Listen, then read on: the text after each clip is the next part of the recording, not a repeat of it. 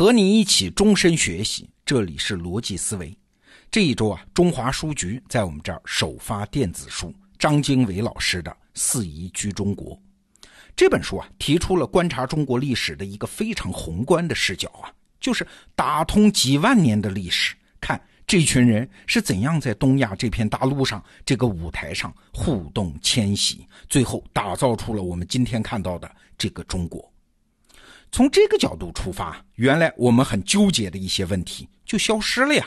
就是站在中原的角度谈成败、看兴衰。中原王朝胜利了，就说犯我强汉者虽远必诛，就高兴；中原王朝一旦失败了呢，就说崖山之后无中国，就各种挫败感。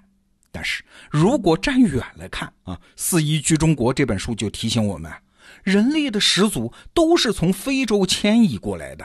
那是在数以十万年计的漫长过程中，逐步征服世界的。在中国这片土地上，只有一个先来后到的问题啊，没有一个谁是华夏谁是夷狄的问题啊。中华民族是慢慢融合、慢慢打造出来的。哎，就像书里说的，“四夷便是中国，中国亦是四夷。”比如说，曹操北征乌桓成功，哎，这算是中原击败了草原吧？但是结果呢？乌桓人的骑兵啊，就成了曹操军队后来的主力。你看，人口反向迁徙了。再比如说鲜卑人啊，我们昨天提到的，他们本来是东汉打击匈奴的雇佣军，哎，后来反客为主，在中原建立了一系列政权，包括什么北魏啊、北周啊，哎，甚至后来的隋朝和唐朝，你去查查看啊，那个皇族的血统都有鲜卑人的血统啊。你看，站远了看，只有互动机制，没有敌我胜败呀。当然了，《四夷居中国》这本书不是在跟我们搬杠，不是讲这个道理。它的精彩之处啊，是把这个互动机制给阐发出来了。这个机制，用作者张经纬老师的话说，叫齿轮模型。哎，书中对这个模型的论述那是很细致的啊。我们这个小节目只能说它最最简单的那个轮廓。我们呀，可以简单的把东亚大陆理解成一个由齿轮构成的机械装置，每一个族群生活的地盘和其他族群生活的地盘像齿轮一样互相咬合，它们之间产生冲突。哎，不仅体现在它们交界的地方，齿轮嘛，它会传动啊，还像齿轮传动一样推动远方的变化，体现为远方的一系列的政治、经济、文化事件。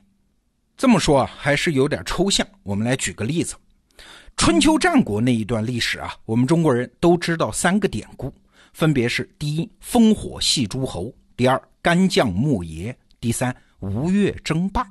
你看这三件事一个发生在西北，两个发生在东南，哎，不挨着吗？三件事但是按照今天我们说的齿轮模型，我们就能看出它们之间的关联了。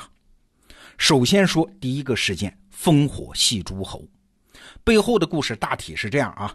西周王朝的老家呢是在关中，就是今天的陕西中部。他受到西边少数民族叫西戎的军事压力，打仗嘛，最后西周失败，造成了周平王的东迁，搬到了洛阳。东周开始了啊，打不过还不能躲吗？你看，这就是齿轮传动的第一环。西戎的压力把周朝压到了东部啊，周朝是把这个压力躲开了。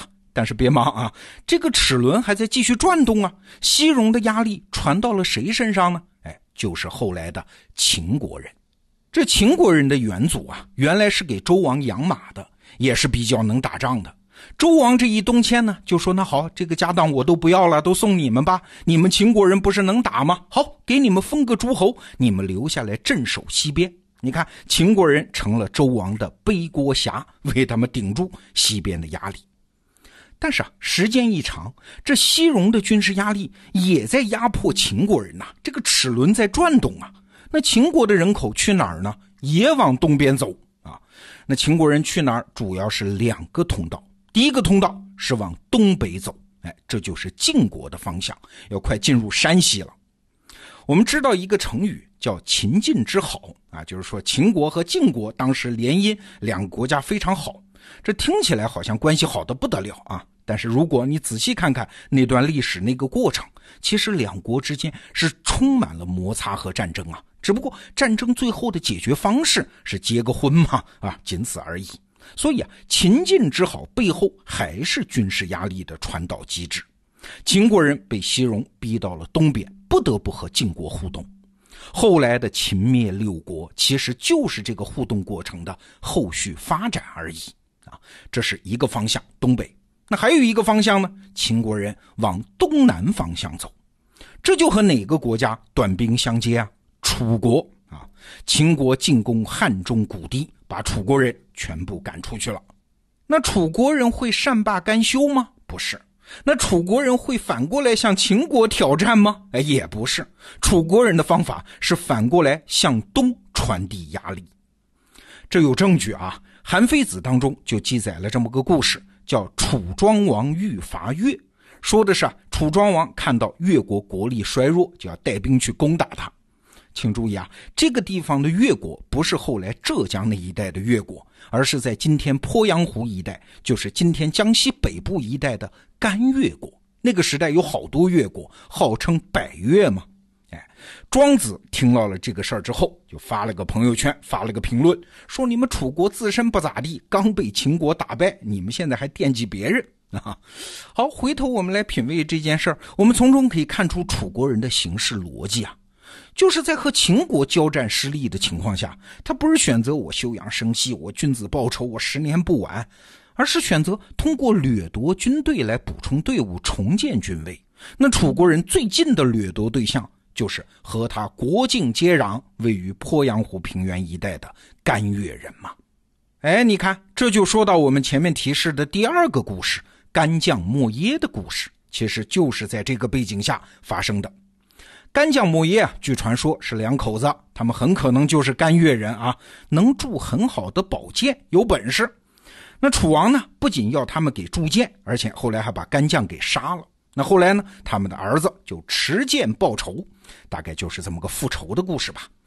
那这个传说，我们从后面可以隐隐约约的感受到啊，这是楚国向其他国家索取人口资源、技术，是这么个故事啊。这是齿轮传动的下一个环节。那接下来呢？甘越人在楚国的压力下，也继续东迁。把铸剑呐、锻造兵器的技术就传导到更东方的吴国和越国。你有没有想过一个问题啊？为什么中国历史上那些著名的宝剑，除了我们刚才提到的传说中的干将莫邪，还有什么越王剑、龙泉剑等等？哎，这些好宝剑都出自吴越之地呢？这就是因为善于锻造兵器的甘越人迁徙到了吴国和越国嘛。把自己精湛的技艺融入到这两国的文化中了嘛？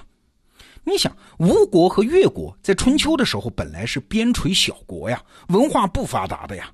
这个时候突然被注入了这样外来的技术能力，于是，在春秋末期又上演了精彩的吴越争霸的故事。你看，刚才我们这一叙述啊，就把烽火戏诸侯、干将莫邪、吴越争霸这三件事串起来了。这背后的本质是啥？本质是东周人口从西向东，沿着地理上固定的通道进行流动的三个不同阶段嘛。而且他们背后的最终的推手其实是北方少数民族西戎。哎，你看这个过程是不是很像一个齿轮传动的过程啊？当然了，刚才我们说的只是一个理论上的模型啊，其中有很多具体考证的细节。你要有兴趣，可以去看原书。这个论证啊，给我的启发是，我们平常习惯于用兴衰成败这些单一的维度来看人类和族群的命运。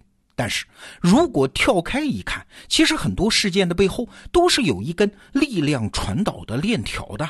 那个最终的第一推动力，也许远远在我们的视野之外。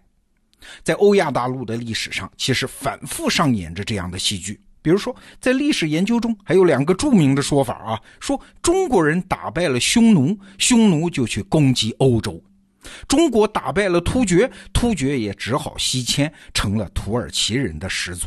哎，你看，每一个民族的命运都要在更宏观的历史演化中才能够看得清楚啊。好，这个话题我们先聊到这儿。中华书局在我们这儿首发张经纬老师的《四夷居中国》的电子版。今天继续特价，点击本期节目的文稿或者到首页的电子书板块，你就能看到。明天是周末，罗胖精选，再见。